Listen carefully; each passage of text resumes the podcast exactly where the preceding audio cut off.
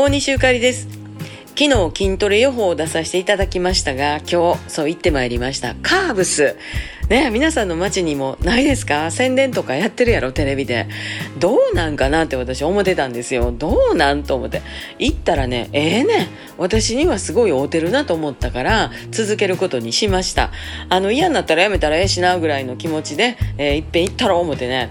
あのやっぱりあの免疫力も上げたいし姿勢もよくね。そして体力もあのつけたいしよく眠りたいです。美容にもええし。でどっか行ってしまった筋肉もねあの戻ってきてもらうなあきません。歌うために運動をする。そして心のために運動するっていうのもなんかこの年になってええ、なって思っててね。このカーブスっていう名前がね女性の体のカーブを作ろうぜっていう意味でカーブスっていう、えー、なんか本当に女性らしい感じやね、えー、頑張ろうと思います。また明日。